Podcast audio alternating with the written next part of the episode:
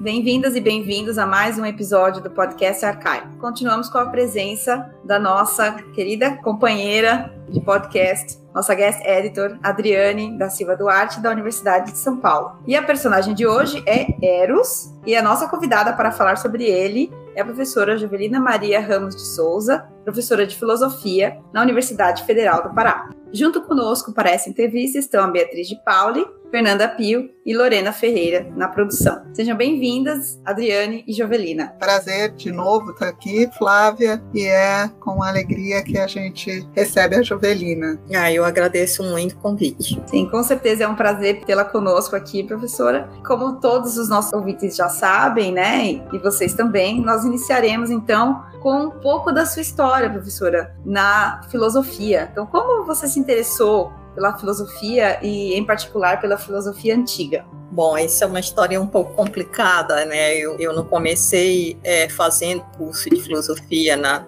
na UFPA. Como eu estudava francês, inglês e alemão, eu prestei vestibular para o curso de turismo. Mas ao longo do primeiro ano, é, eu achei que era um curso muito técnico e aliado ao fato de que eu sou muito tímida, eu não me via trabalhando em, em público, embora eu já tivesse trabalhado um pouco como guia de turismo. Então eu passei a, a, a partir de uns amigos que eu tinha que faziam curso de filosofia, eu passei a assistir algumas aulas do curso de filosofia, é, e dentre essas aulas que eu assistia, eu fiz um curso como ouvinte, lógico, né, da disciplina Filosofia da Arte, que era ofertado pelo curso de filosofia e ministrada pelo professor Benedito Nunes. Então, assim, ao participar das aulas, né, eu realmente despertou em mim uma paixão fulminante. A partir do programa que ele apresentava, eu me vi tomada pelo desejo de estudar Platão e os poetas filósofos alemães. Então, isto me fez, né, ao final do semestre, trocar do curso de turismo pelo de filosofia. Com isso, brotou em mim o desejo né, de ler os autores alemães e franceses, fixando nos filósofos e, e poetas gregos o objeto da, da, minha, da minha pesquisa. Ah, o que culminou com um trabalho de conclusão de curso em que eu mapeava as relações de afinidade e crítica de Platão às artes. Enfim, nesse período eu não tive a experiência PIBIC, nem as facilidades de acesso a um programa de busca de, vo de, vocabulário, nem cursei língua grega, pois até hoje não temos no curso de letras da UFPA língua e literatura grega. Com isso, minha abordagem foi empírica, de os diálogos platônicos, na tradução de Carlos Alberto Nunes, né, enfim, editadas pela, pela editora da, da UFPA, e cotejava então essa essa tradução Carlos Alberto Nunes com as edições francesas, inglesas e alemãs emprestadas, né, pelo professor Benedito Nunes. E assim eu fui recolhendo os elementos, né, direcionados para a execução da minha pesquisa. Agora, observar o modo né, como Platão recepciona os poetas na escrita de seus diálogos, isso eu só consegui com o aval do Marcelo Marques e a consulta às bibliotecas da FALE e da FAFIS na UFMG para a pesquisa de mestrado intitulada A Dimensão Ético-Política é, da Crítica Platônica a Mimesis na Politeia, em que dialoguei com Homero, Exildo e Platão. Então, no doutorado, eu ampliei o leque das afinidades seletivas de Platão, retomando Homero, Exildo, Sófocles, Eurípides, Anacreonte, Safo, Alceu, a escrita epigramática, observando como Platão ressignifica né, as representações poéticas de Eros na série de elogio a Eros no banquete, com a tese intitulada Mostração e Demonstração de Eros como Filósofos no banquete de Platão. Ótimo, Jovelina, eu adoro esse título, Mostração e Demonstração de Eros, é fantástico. Bom, eu tive a oportunidade de te conhecer, foi minha última viagem antes da pandemia, eu tive lá em Belém, e fui recepcionada por você no seu grupo de pesquisa, o Poieses, que tem esse nome tão forte, né, e tão relacionado ao seu trabalho. Então, Poieses, o grupo de pesquisa de filosofia em filosofia antiga e recepção, né? E eu queria que você falasse um pouco desse grupo que está tão consolidado e de como é, esses eixos da interdisciplinaridade, da recessão se articulam no, no, nas suas atividades. O grupo ele foi cadastrado no CNPq em 2009 e no início eu tinha um menino da filosofia interessado é, em estudar Platão e os poetas e do outro lado, eu tinha um grupo muito grande de estudantes do curso de letras, onde eu trabalhava com filosofia da linguagem. E, ao mesmo tempo, né, eu fui convidando, enfim, é, um período que eu estava chegando na, na UFPA, agora como professora efetiva, já tinha trabalhado antes como professora temporária. Eu passei a conhecer os colegas de letras e, e passei a convidá-los a integrar o grupo, a participar, enfim, das reuniões e, e dos eventos do grupo. Então, os projetos né, que norteiam os planos de trabalho do PIBIC, eles relacionam sempre a filosofia platônica e a poesia grega. Então, já tivemos vários projetos né, em que relacionei Platão e a épica, Platão e a Mélica, Platão e a tragédia, e nos projetos futuros eu pretendo envolver neste debate a relação Platão e a comédia. Então, atualmente o grupo, o grupo está composto apenas por discentes do curso de filosofia, que recepcionam né, nas suas pesquisas. A poesia, a sofística, a retórica, mas os eventos né, organizados pelo grupo, eles sempre envolvem a apresentação de pesquisadores da área de filosofia, história, letras clássicas, bem como a recepção dos clássicos na filosofia e na literatura moderna e, e contemporânea, que é uma forma de integrar os colegas do programa de pós-graduação em filosofia né, e seus orientandos né, nas apresentações de, de trabalho. Então, essa é a, a dinâmica que, que a gente sempre trabalhou né, no grupo desde o seu início. A filosofia antiga e a literatura grega. Muito bom, muito bom conhecer os trabalhos mais a fundo do grupo, Jovelina. Eu acho que é fascinante ter esse grupo específico nessa linha, né? Porque a gente sabe das conexões de Platão com a, com a literatura, então acho que é excelente, mesmo para fazer essa ponte, né, entre os alunos, entre os diferentes uh, profissionais ali dos departamentos, né, que infelizmente se separam, mas é bem importante que ache esse grupo para fazer essa, essa coesão. E falando em grupo e coesão, né, a gente sabe que você se tornou a mais recente presidente da SBEC para o biênio de 2022 e 2024, e a gente gostaria de ouvir um pouco os planos, né, da, seus e da equipe que é formada, e é importante da gente frisar, por pesquisadores da região norte. Eu acho que isso é muito importante nesse momento de maior integração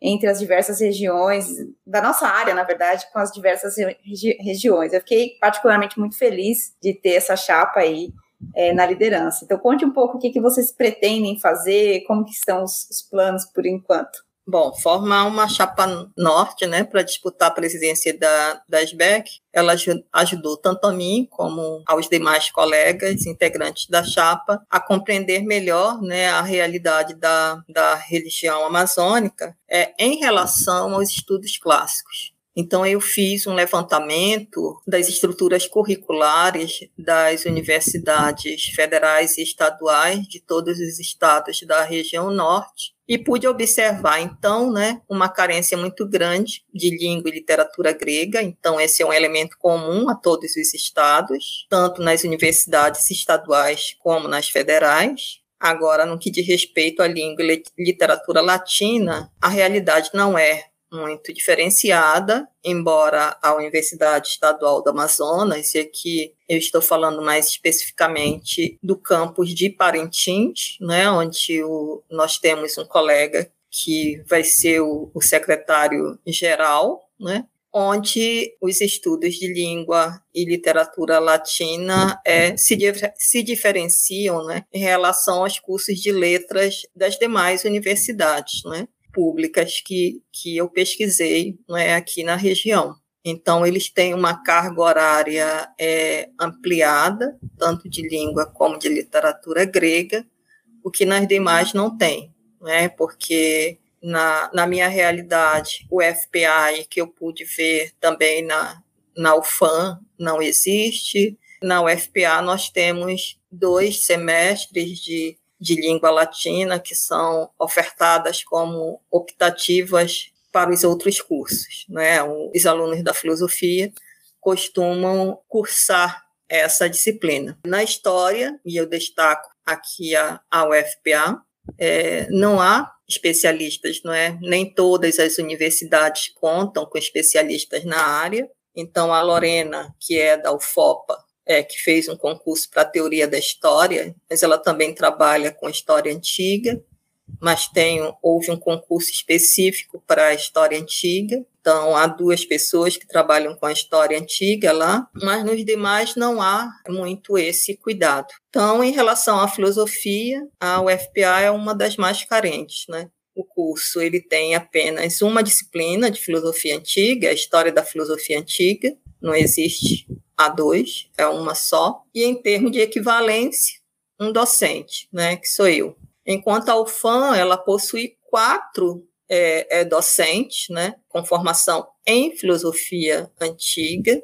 e ela oferta um conjunto bastante variado de disciplinas voltadas para os estudos da filosofia antiga, que vai de laboratório, a história da filosofia antiga em dois, atópicos, enfim, é, eles têm um, uma gama muito variada de disciplinas né, na estrutura curricular voltada para a filosofia antiga. Com isso, né, a intenção da futura diretoria é ampliar na região o interesse pelos estudos clássicos, assim como essa é uma invencionice minha, né, tentar conscientizar nossos gestores da importância para a formação de docentes da área de filosofia, história e letras, a inserção de língua e literatura grega e latina na estrutura curricular do curso de letras, aumentar o número de associados da SBEC na região, que essa foi a, a grande dificuldade para encontrar parceiros para esta chapa. Então, realizar um evento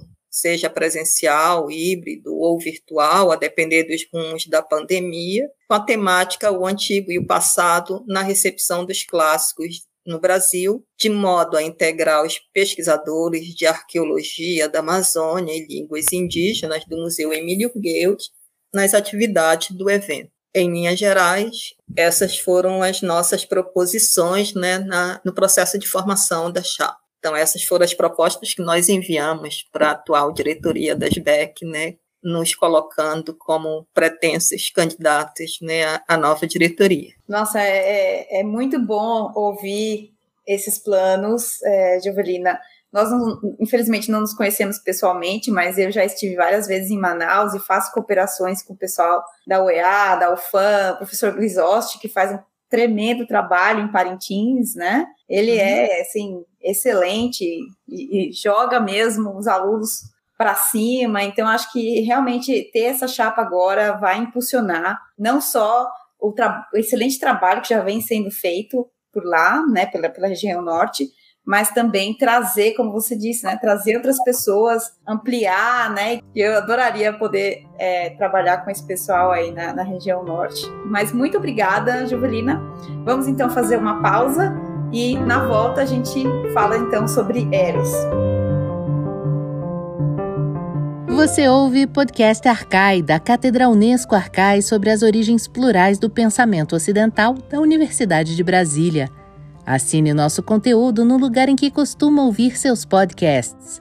Fique por dentro de tudo que rola na cátedra em arcai.nb.br e nas redes sociais arroba arcaionb.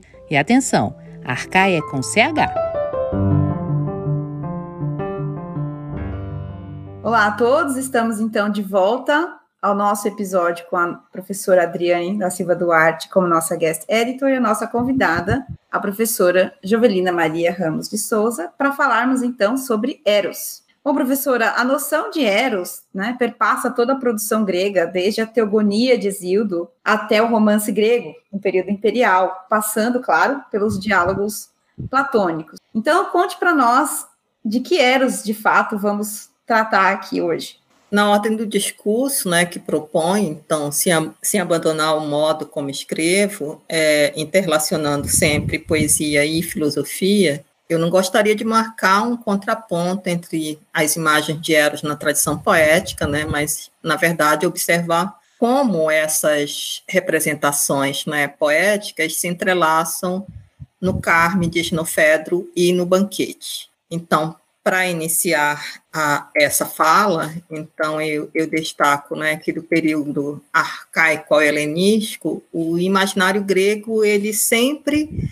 reforçou né, o efeito arrebatador de Eros sobre a alma e sobre o corpo, causando sofrimento, dor, castigo, morte, aqueles que são dominados pelo seu poder. Então, no contexto da erótica grega, Eros atua como uma força anímica, ativa e passional, cujo poder o impulsiona a urdir tecer tramas, arrebatar e entorpecer, é, unir e separar a, a natureza dicotômica do amor, ele traz consequências aterradoras para quem se encontra sob o seu domínio. Então, eu inicio destacando o sentido etimológico, a partir do Fedro, né, onde Sócrates aponta ao belo jovem, no caso Fedro, né, como a mescla de ebulição e efervescência, prazer e dor predomina em uma alma sob o controle tirânico de Eros. Então, nesse momento do diálogo, ele estabelece uma distinção etimológica do nome de Eros, devidamente reconhecido pela tradição poética. Então, aqui eu estou pensando no Homero, na Ilíada 1, 403, na 2, 813, 14, 291, estou pensando na Odisseia 10, 305, 12, 61, estou pensando né, na Teogonia do Exílio, verso 831, e estou pensando em Platão no Crátilo 391d. Então, segundo esse raciocínio, o Deus seria chamado Eros, o alado, o que voa pelos homens, enquanto o nome dado pelos deuses seria Pteros, o, o alante, o que doa asas. Então, falar de Eros realmente é uma missão é, quase impossível, né? mas eu vou destacar aqui três sentidos de Eros, né? Primeiro, Eros como patos, então Eros como Deus, Eros como elemento da natureza. Vou iniciar retomando essa essa imagem do Eros como patos, né, que aparece na épica homérica, então, onde a gente não encontra o uso do substantivo próprio, apenas o comum, determinando o sentido de Eros como uma afecção ou disposição afetiva, uma paixão de natureza sexual, inexistindo a, a representação né, firmada pela tradição posterior, na qual Eros vai encontrar-se associado a um princípio cosmogônico ou ao deus do amor. Então, o tratamento dado por, por Homero a Eros na Ilíada delimita a esfera do amor ou do desejo profundo por alguém, deusa ou mulher, ou por alguma coisa, a honra ou a glória do guerreiro belo e bom. Então, o primeiro sentido, ele delimita a representação de Eros como uma potência da alma direcionada para a união sexual, não é como na cena de Zeus, atordoado com a visão de Hera gravitando sobre o Gárgaro. Então, aqui mais especificamente, eu estou pensando na Ilíada 14, 293 a 296. Então, levando ao ver, né, era então gravitando sobre o gárgaro, Zeus vai propor a ela que eles desfrutem os prazeres do amor, e aí aqui é flotete, né, ao se ver tomada por uma paixão violenta, que aí seria Eros, que seria é, é, estaria no vocabulário da Ilíada, canto 14, versos 314 a 328. Então, Zeus, né, ignorando completamente a estratégia armada por Hera, né, com a conivência de Afrodite e Hipnos, né, ele sucumbe ao poder de Eros, sem imaginar não é, que o furor apaixonado pelo qual se vê tomado é resultante do cinto da deusa Cípria despertando nele o prazer do amor, o impulso do desejo e o enlevo sedutor, responsáveis por cessar o justo discernimento dos sensatos.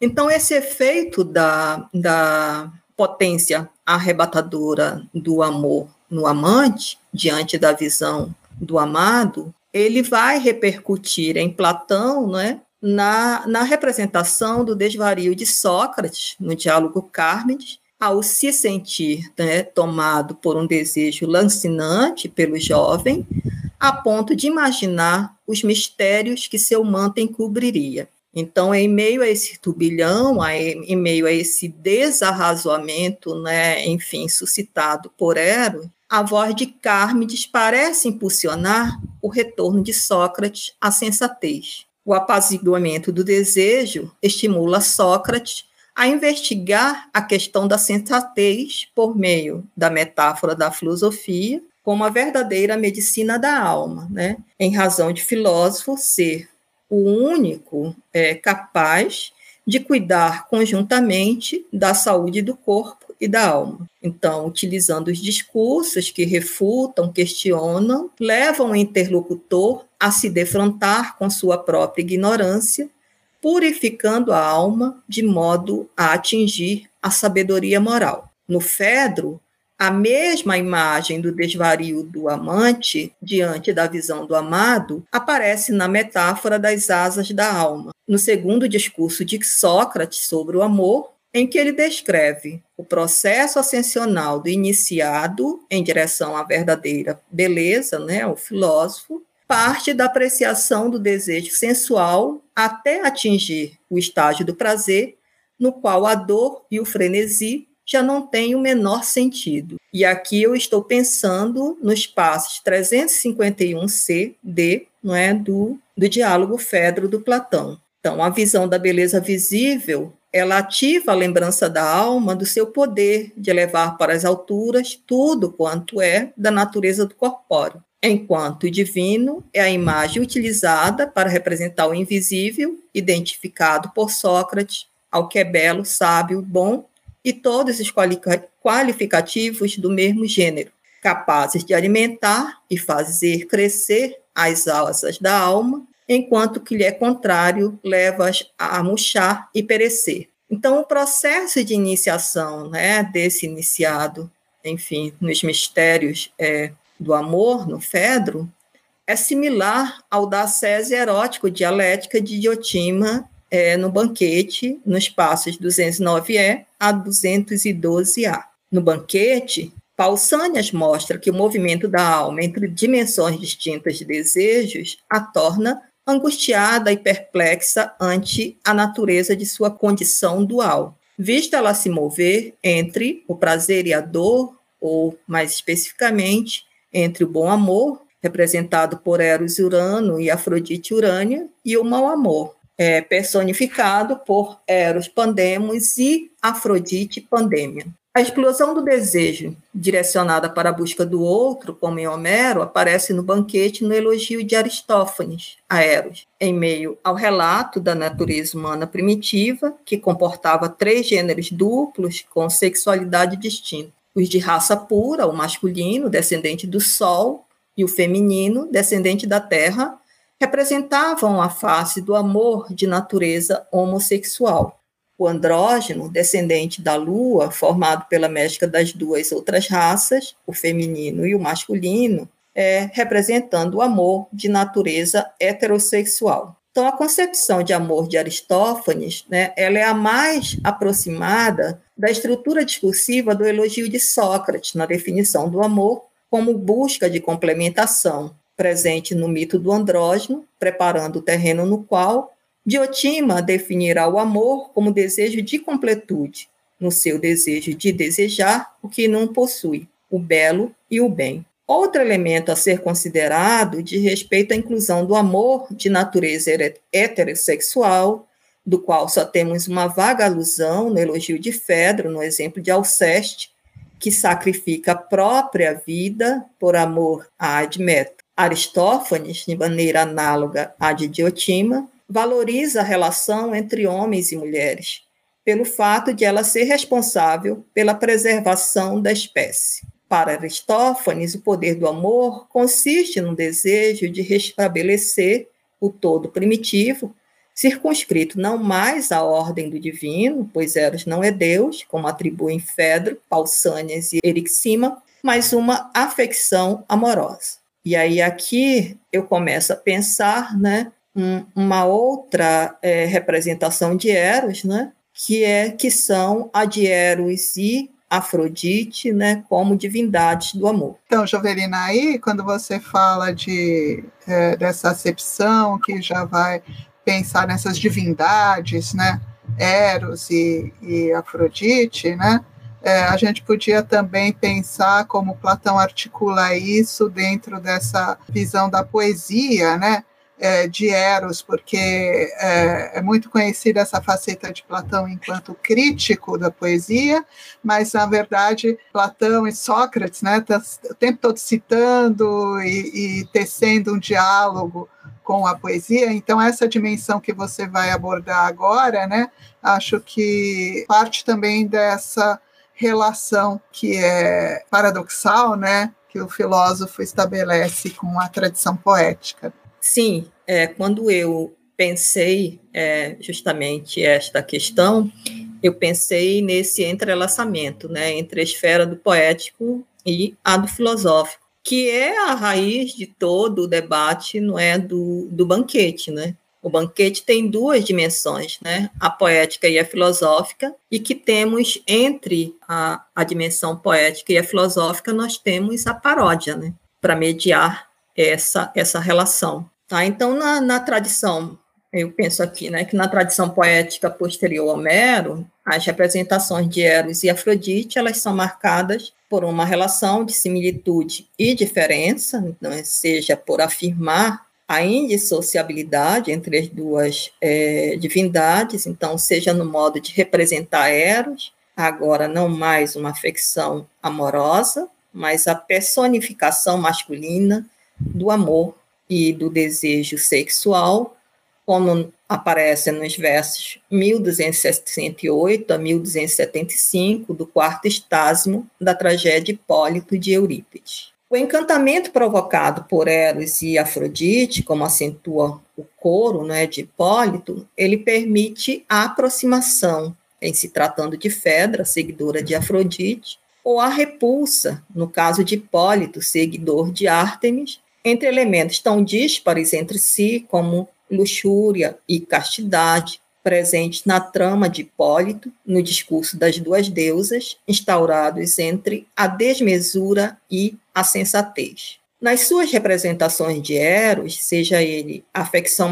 amorosa ou Deus que impulsiona tal afecção, Homero, Eurípides e Safo estreitam os vínculos entre Eros e Afrodite, dotando-os dos mesmos atributos, como o cromatismo das asas, similar ao cinto ou ao trono da deusa, destacando sua potencialidade de causar sofrimentos, que é um elemento amplamente difundido em Sófocles, sobretudo nos versos 781 a 800 do terceiro estásimo de Antígona. Então, na epopeia e na tragédia, as imagens de Eros e Afrodite, elas se complementam e se interpenetram, formando uma mescla mediada pelo poder de instigar o desejo amoroso, de seduzir e dominar o espírito dos deuses e dos homens justos, aspectos amplamente destacados por Homero, Eurípides e Sófocles, como se observa na Pécia Eros,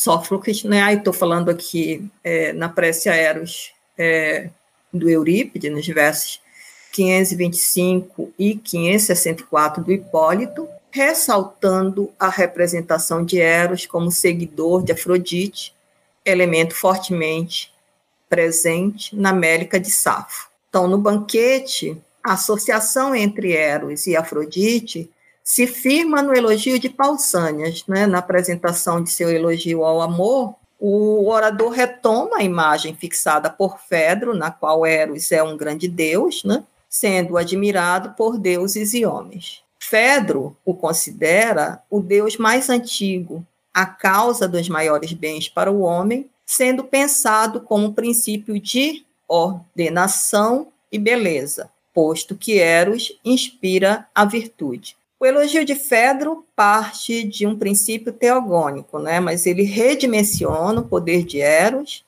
aproximando de um princípio cosmogônico, nas citações que faz de Exílio e Parmênides, bem como na referência a Acusilau. Pausânias aproveita os exageros retóricos de Fedro para intensificar os poderes e os vínculos entre Eros e Afrodite, dando a cada um deles a forma de um duplo amor, um bom e um mal, esfacelando a unidade pretendida por Fedro. Dentro da proposta moralista de Pausânias, Afrodite é, e Eros Urânio personificariam a dimensão intelectiva do amor, enquanto Afrodite e Eros Pandemos a natureza impulsiva ou instintiva do amor. Então, em linhas bem gerais, esta é a, a relação que pensei né, entre Eros e Afrodite como divindade do amor.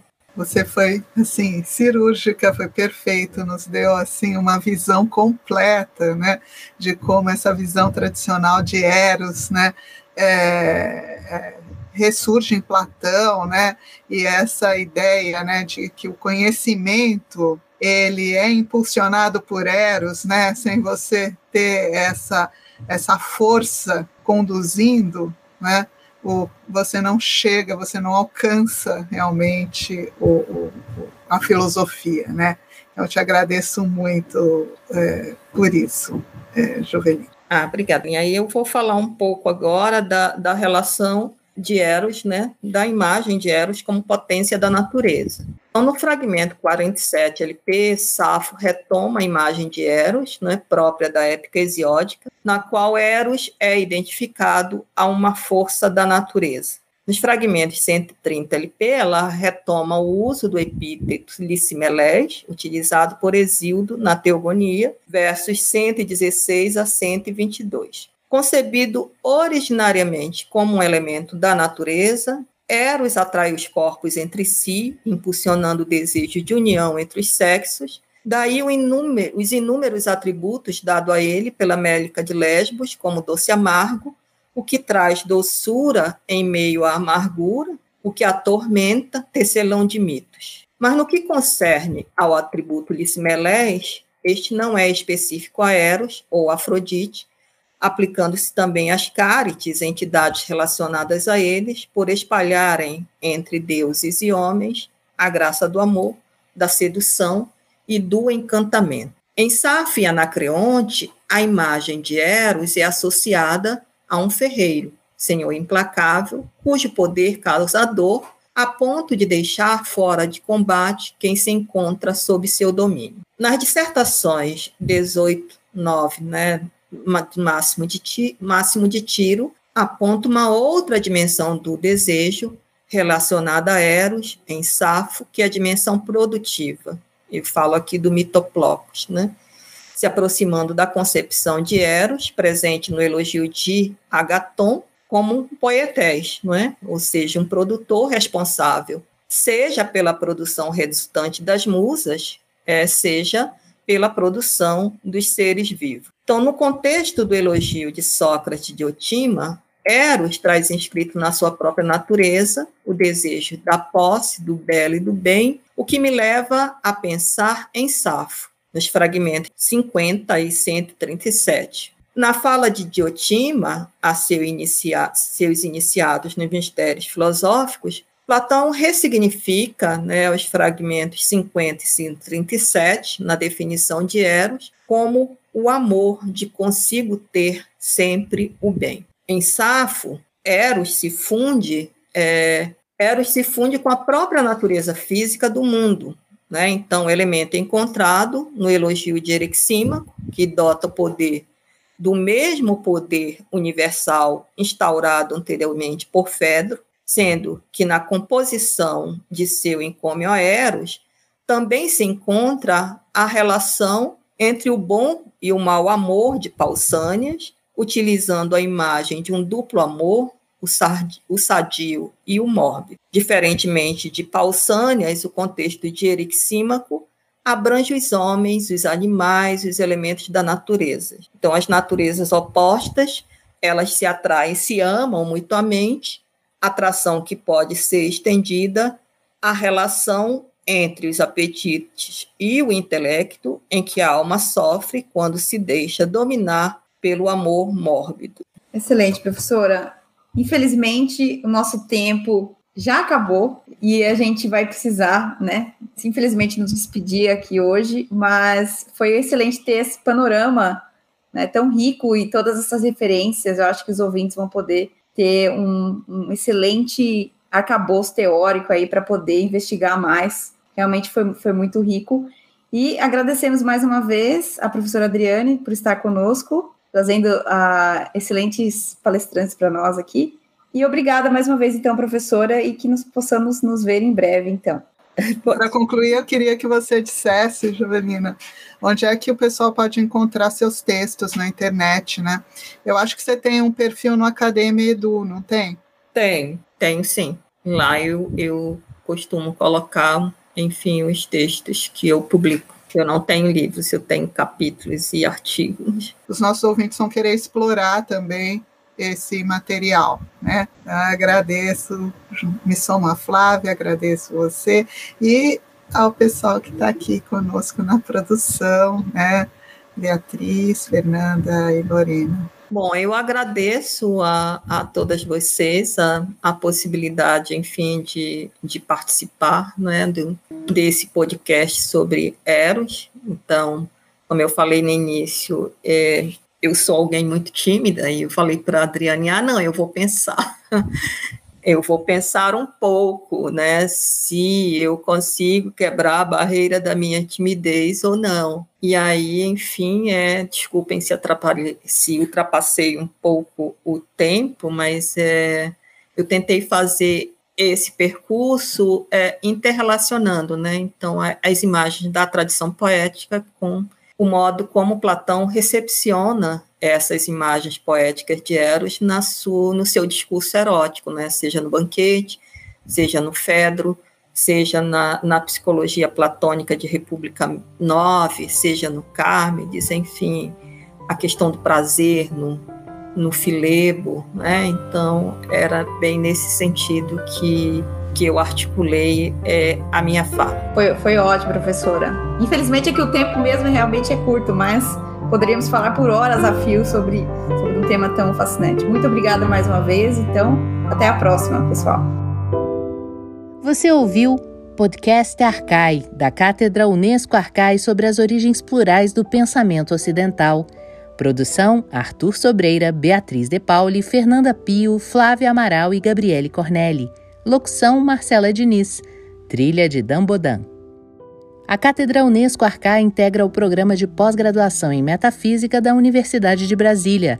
Acompanhe nossas atividades em arcai.nb.br e nos siga nas redes sociais. Até a próxima!